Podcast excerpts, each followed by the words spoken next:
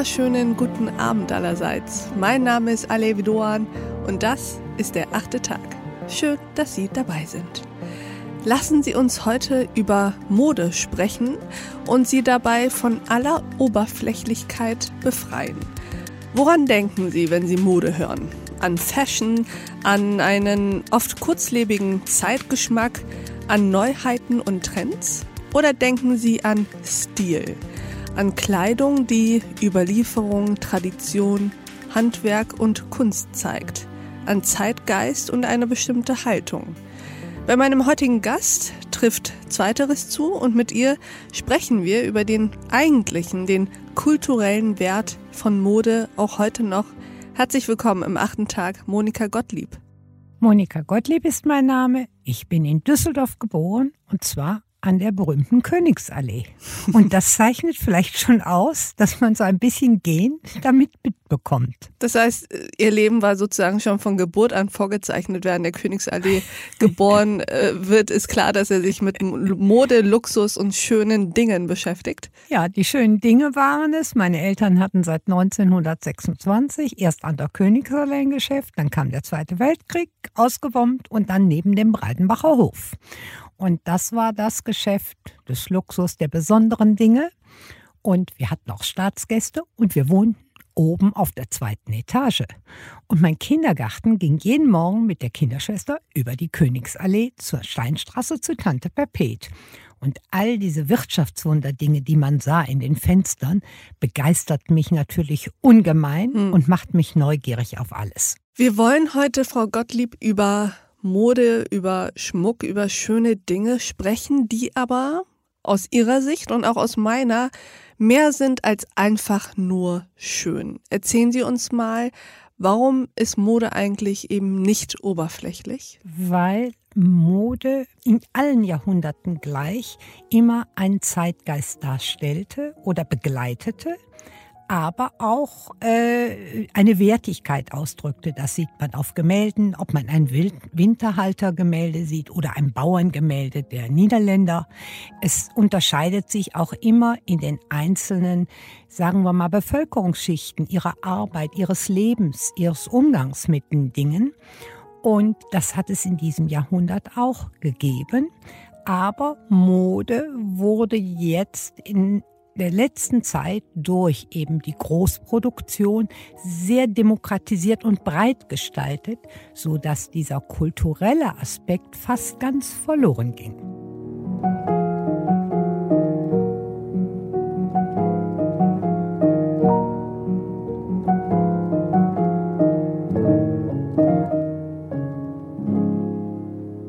Und da sind wir schon bei dem Zwiespalt unserer heutigen Zeit. Denn eigentlich ist es doch gut, wenn etwas demokratisiert wird. Und gleichzeitig haben Sie und ich, haben viele Menschen ein unangenehmes Gefühl, wenn wir zum Beispiel von Fast Fashion sprechen und damit noch nicht einmal die Umstände thematisieren, unter denen diese Mode überhaupt hergestellt wird, sondern überhaupt dieses riesen Hamsterrad an und für sich. Wie blicken Sie auf die heutige Mode und auch auf, naja, darauf, wie die Menschen mit dieser Mode eigentlich umgehen. Es wird viel suggeriert, ich sage jetzt mal nicht ganz bösartig über die Medien, aber du musst das haben, the must have ist so etwas, mhm. wenn die eine es trägt, dann muss der andere es auch haben. Also geht es nur in den meisten Fällen über den Preis und je preiswerter, umso schneller, umso besser. Aber es sind dieselben jungen Menschen, die auf die Straße gehen, demonstrieren für Nachhaltigkeit, unsere Zukunft, aber dann auch in diese Kaufhäuser stürzen, wo es das T-Shirt für drei Euro gibt. Mhm. Äh, sie denken in dem Moment, verdrängen es und denken nicht drüber nach, dass es ein Produkt ist, was unter ganz erbärmlichen Umständen und mit furchtbaren Chemikalien und Säuren behaftet äh, in den Markt kommt, was später noch nicht mal recycelt werden kann. Das ist das Problem. Und es gibt Mode, die einen langjährigen Bestand hat über die Qualität, über die Stoffe, über den Schnitt und über die Herstellung. Es war Handarbeit. Es ist also eins zum anderen gekommen. Die Seiden wurden gedruckt in Hand, mit Hand. Der Stoff wurde gemacht. Das Endprodukt ruht heute vielleicht 30 Jahre irgendwo in den Schränken. Es hat aber noch nicht seine Verwendung gefunden, dass man sagt, das ist ja eine viel bessere Qualität, das ist ja was ganz Tolles und ich habe was Besonderes. Das, was in der Masse produziert wird, ist millionenfach unterwegs, hm. stellt keine, deswegen will man ja schon beim nächsten neuen Teil wieder was Besonderes haben. Die Frage ist ja, wer ist dafür verantwortlich, der Konsument oder die Industrie? Ich glaube schon, die Industrie. Mhm. Die Industrie, die immer wieder vormacht und suggeriert, das Neueste ist das, was man haben muss. Wie ist es gekommen? Äh, ich würde sagen, es gab eine Schnittstelle in den 80er Jahren, die ich sehr gut selbst beurteilen kann, mhm. weil meine Eltern noch von den französischen großen Namen selbst beliefert bedient wurden. Ob das Dior war, ob das Givenchy war und wie sie alle hießen, was heute einfach Zeitikonen mhm, darstellen. Mhm. Aber ich würde sagen, äh, die wurden dann in den 90er Jahren, dann fing es an mit Arnaud, Louis Vuitton, Moet Hennessy. Mhm. Die fingen an, Marken zu sammeln und zu kaufen. Wer fing und, damit an? Äh, Arnaud, Louis mhm. Vuitton, äh, mhm. also Herr Arnaud Jetzt hat. Mhm. gekauft. Mhm. Erst hatte er Moet Chandon und Christian Dior, die gehörten zusammen ab den 60er Jahren, weil Herr Dior gestorben war, hatte Moet Chandon das übernommen. Und ganz, ganz langsam fing in ganz kleinen Etappen an, dass man diese Marken kauft und plötzlich merkte, alle diese großen Marken hatten, alle waren Privatleute, keine Nachfolger mhm. und die Marken waren eingeschlafen. Die äh, Patente waren nicht mehr äh, äh, akut äh, wirksam. Und dann hat man sich daran gegeben, diese Marken zu kaufen. Mhm. Und das wurde von Pinot auf der anderen Seite, die dann Christie's, Gucci und mhm. so weiter verfügen. Und da wurde ein Kreislauf in Gang genommen, der nicht mehr fast zu stoppen war, weil über Geld, Werbung und Publizität Marken hochgefahren wurden, die mal wirklich individuell waren. Mhm. Und es ist nur noch ein Brand. Und man früher war es ein Modeschöpfer Mhm. Und ab dieser Zeit war es ein Angestellter, der entweder talentiert war, die Marke in fünf Jahren zu verzehnfachen. Mhm. Und wenn er nicht dazu fähig war, wurde ein neuer gesucht. Und damit wurden die Marken mehr oder minder in den Vordergrund gestellt mhm. und nicht die Ware.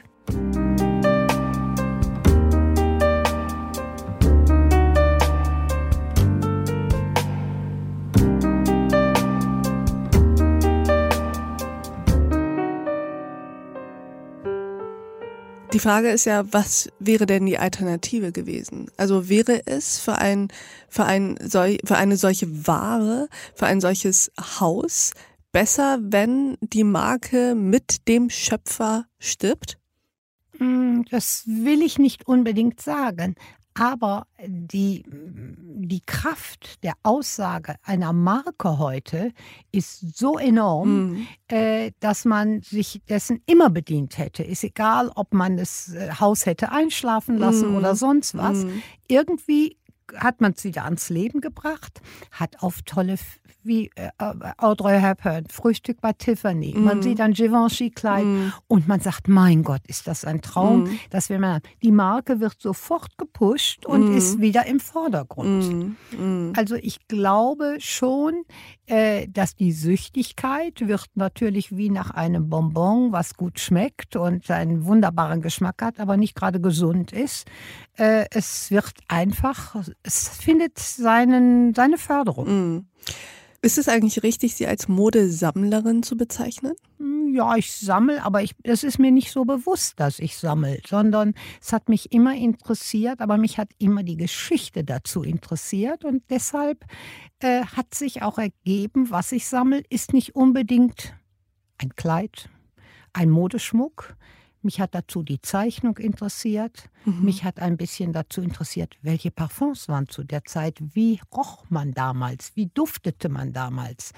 Ähm, die Verpackung, das Ganze drumherum mhm. gab ein Bild einer Zeit, einer Epoche.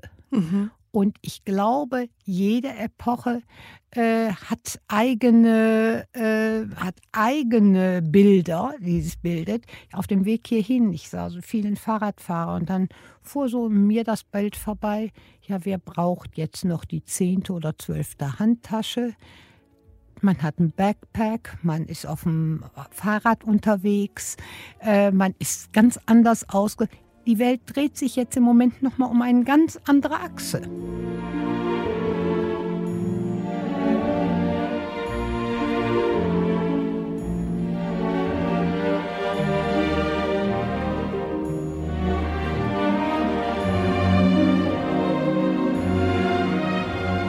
Gibt es eine Epoche oder eine Zeit, die Sie besonders spannend finden, weil die Bilder und die Geschichten, die zu dieser Zeit entstanden sind, aus Ihrer Sicht nochmal mannigfaltiger und interessanter sind? Ja, vielleicht gerade, weil es in einer Epoche war, wo ich auch so nach dem Kriege, nach dem Zweiten Weltkrieg, einen Wiederaufbau aus dem Nichts mhm. erlebt habe. Und äh, man war sich untereinander sehr behilflich. Der eine hatte die Stoffe, der andere hatte das. Und man war kreativ. Und aus dieser Kreativität hat man auch schon von Frankreich aus sehr international agiert, weil man merkte, alleine Frankreich, der Markt, vielleicht ein paar reiche Ita äh, Amerikanerinnen sind es nicht, sondern man muss weiter in die Welt hinausgehen.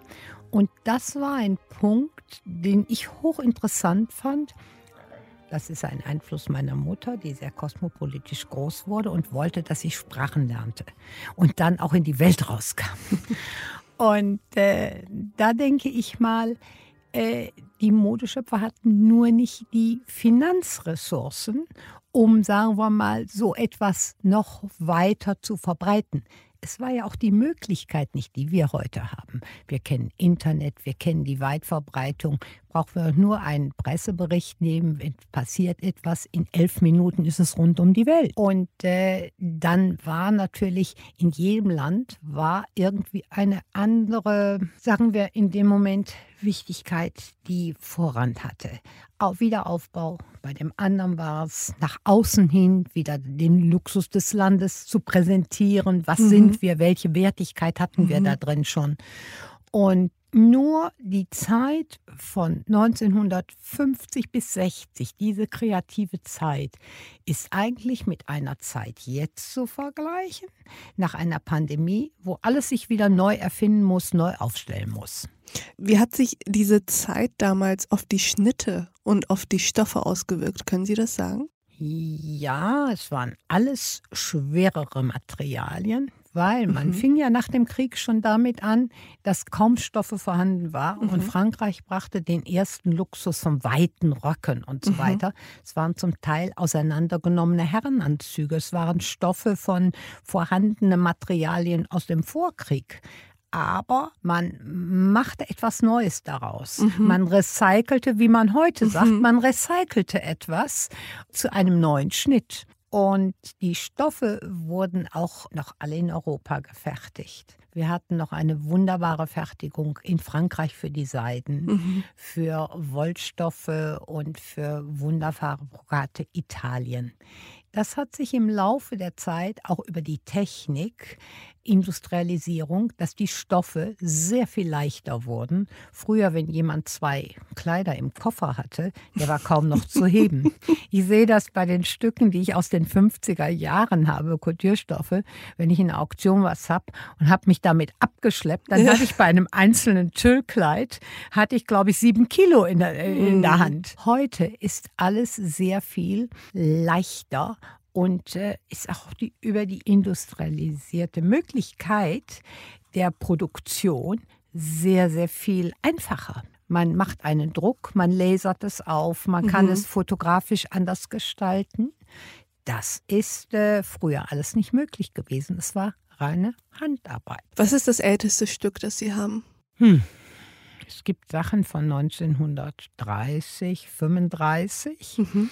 Äh, weil die Epoche habe ich ja nicht erlebt. Mhm. Und das war nicht so für mich. Das andere kann ich so direkt mit dem Finger greifen und sagen, das ist es mhm. und das ist es nicht. Mhm. Also das hat mit der Zeit etwas zu tun und das stellt wirklich diese Insignie der Zeit dar. Mhm.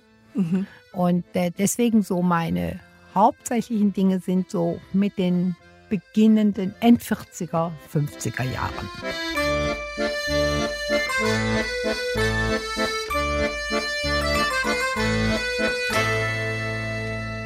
Waren Sie schon mal in einem HM? Ja, sicher. Ich gehe alles angucken. Also, ich bin neugierig auf alles. Also, ich war in China schon auf den Stoffmärkten. Ja. Äh, ich weiß, wie, wie die Farben dort gefärbt und gesäuert werden. Also, äh, das interessiert mich schon um auch den Vergleich zu haben, was passiert heute und mm. was war damals. Mm. Haben Sie auch was eingekauft im H&M? Äh, was habe ich gekauft? Mein ganz einen Haarreifen, mhm. weil ich diese Form des Haarreifens aus den 60er Jahren kannte und äh, dann sagen musste, der ist so gut getroffen, den hat noch kein Couturier im Nachmachen so gut hingekriegt. Erzählen Sie uns mal, vor welcher Herausforderung steht eigentlich die Mode heute? Wir haben durch die Pandemie einen ganz großen Schnitt in der Mode, erleben wir. Mhm zumal man es ja an den Recyclinghöfen merken konnte. Man konnte ja äh, vier Wochen nach dem ersten Lockdown an keinem Recyclinghof mal irgendetwas loswerden. Mhm. In der Zeit hat man sich auch die Schränke mal beguckt, aufmerksamer beguckt und hat gesagt, ja, das hatte ich noch nicht an, das hatte ich noch nicht an. Wann will ich das denn mal anziehen? Also hat man gemerkt, man hat einfach, wie der Zyklus einem The Must Have vorgegeben ist, gekauft, wenn es die Möglichkeit gab. Und äh, hat wenig darüber nachgedacht, hat vielleicht gar nicht darüber weiter nachgedacht. Ist es ein Stück, was nachhaltig ist? Ist es ein Stück, was ich nächstes Jahr oder in zwei, drei Jahren noch tragen könnte? Äh, Qualität ging bei vielen bei dem Einkauf einfach, es ist teuer, es muss ja Qualität sein. Man hat nicht so hinterfragt. Mhm. Jetzt kommt man doch schon mehr darauf, dass man sieht, in der Zwischenzeit, mh, hm, die Sachen sind doch extrem teuer. Kann mhm. ich mir das erlauben? Will ich mir das erlauben? Bedient es meinen Bedarf. Mhm. Und wenn ich den Bedarf nicht mehr habe, dann denke ich, was habe ich denn eigentlich Schönes, was ich da noch hängen habe und noch nicht anhatte? Guck mir die Qualität an und sag, das war doch hervorragend äh, man sollte ergänzen. Man sollte genauer hinsehen, was man kauft, was man wirklich braucht. Mhm. Also Mode muss nicht etwas sein, um anderen damit zu dokumentieren, wer ich bin, sondern ich möchte meinen Stil, der zu mir passt, den ich tragen möchte, dann bin ich wer.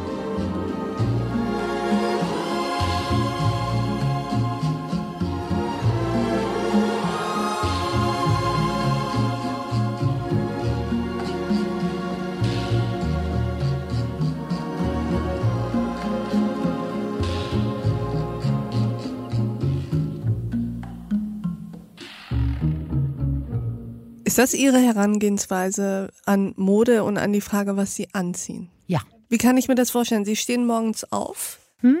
und dann, was passiert als nächstes? Es kann draußen ein Lichtmoment sein, dass ich sage, heute hätte ich Lust auf die Farbe Türkis. Mhm. So. Und da ergibt sich ja ganz von selbst, wenn man gute Qualitäten nicht abgibt, mhm. dass man eigentlich in einem Potpourri wühlen kann. Mhm. So, und dann sage ich, und dann gucke ich mir was an, dann denke ich, sofort kommt auch eine kleine Erinnerung, wo hast du das her? Wann hast du das gekauft? Und dann denke ich so, und jetzt guck mal, wenn du das jetzt kaufen wolltest, es gibt es gar nicht, weil die Farbe im Moment nicht im Trend liegt. Ja, ja. Und äh, dieses im Trend liegen ist ja sofort schon eine, äh, eine eine Linie, wo ich sagen muss, da muss ich reinpassen. Ja, das beinhaltet Ob, sofort eine Art von Hegemonie, ja. dass irgendwer entscheidet, was Trend ist und dann machen es alle. alle. Wenn die mhm. Wohnmöbel auf der Terrasse plötzlich grau sind, dann sind sie durch die ganze westliche mhm. Welt grau. Mhm.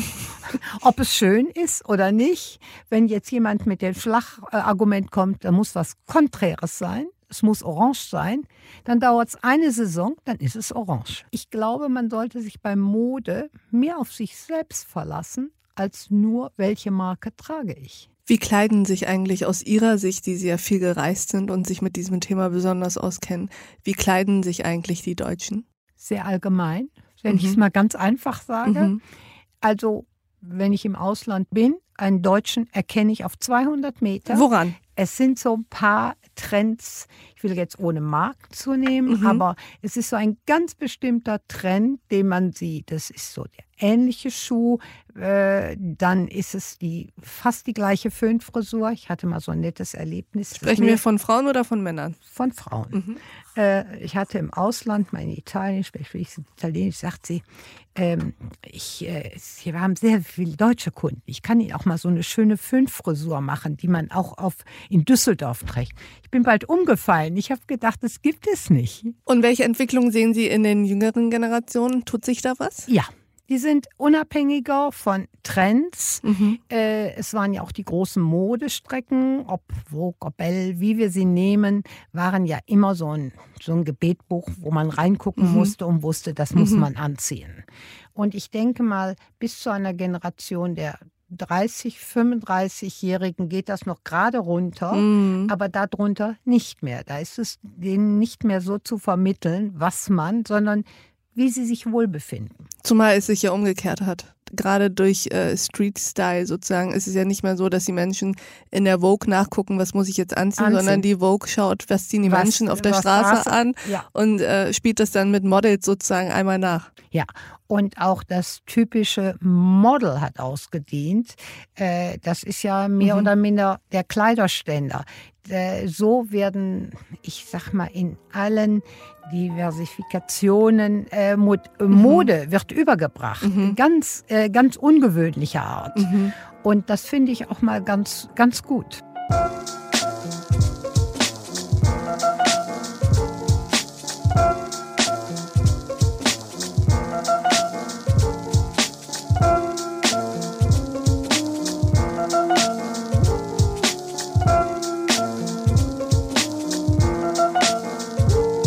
Manchmal Angst, dass dieses Jahr Corona mit seinen Lockdowns und seinem Homeoffice dazu geführt hat, dass die Menschen, naja, sich künftig nicht mehr so viel Mühe mit ihrem Aussehen machen? Äh, das will ich gar nicht mal sagen. Es wird nur mehr vielleicht anlassbezogen sein, dass mhm. man sagt, so, wir sind auf einer tollen Party eingeladen, da laube ich mir was, da ziehe ich was ganz Tolles an, da mache ich mich mal ganz schick äh, während, sagen wir mal, der Streetzahl der heutigen 50-Jährigen, 50, 55-Jährigen war so, man zog sich morgens so an und dann ging man raus. Ja, ja. Also das ist sehr viel lockerer geworden, der Umgang damit.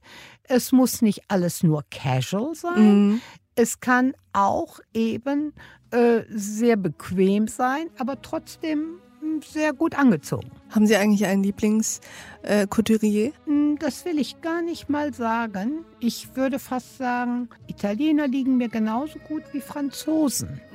Aber ich mixe einfach selbst. Also ich sehe mich da selbst als der Entscheider, wie was zusammenkommt.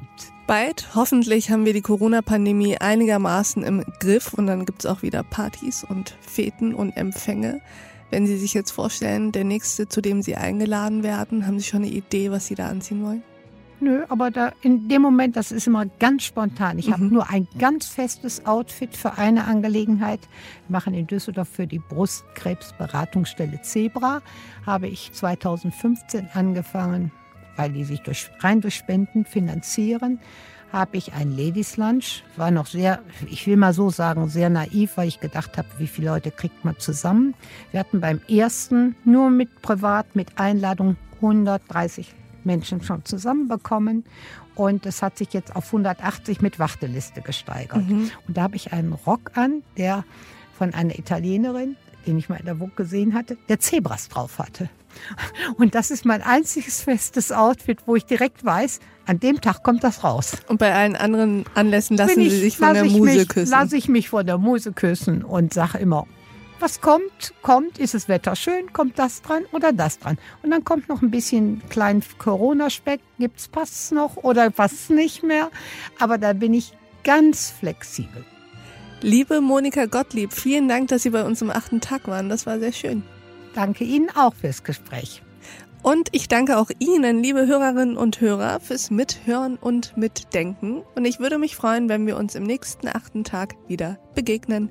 Bis dahin, auf sehr, sehr bald. Ihre Alev Doan. Regardez-moi. Je suis le plus beau du quartier. Je suis le bien-aimé. Dès qu'on me voit, on se sent tout comme envoûté, comme charmé hmm, lorsque j'arrive. Les femmes, elles me frôlent de leur regard penché, bien malgré moi, ouais. Je suis le plus beau du quartier. Hmm, Est-ce mon visage? Ma peau si finement grainée, mon air suave, est-ce mon allure? Est-ce la grâce anglo-saxonne de ma cambrure Est-ce mon sourire? Ou bien l'élégance distinguée de mes cachemires? Quoi qu'il en soit, c'est moi le plus beau du quartier. Mais, mais prenez garde à ma beauté, à mon exquise ambiguïté. Je suis le roi du désirable et je suis l'un des habillables. Observez-moi. Observez-moi de haut en bas, vous n'en verrez pas deux comme ça. Je suis le favori, le bel ami de toutes ces dames et de leur mari. Regardez-moi.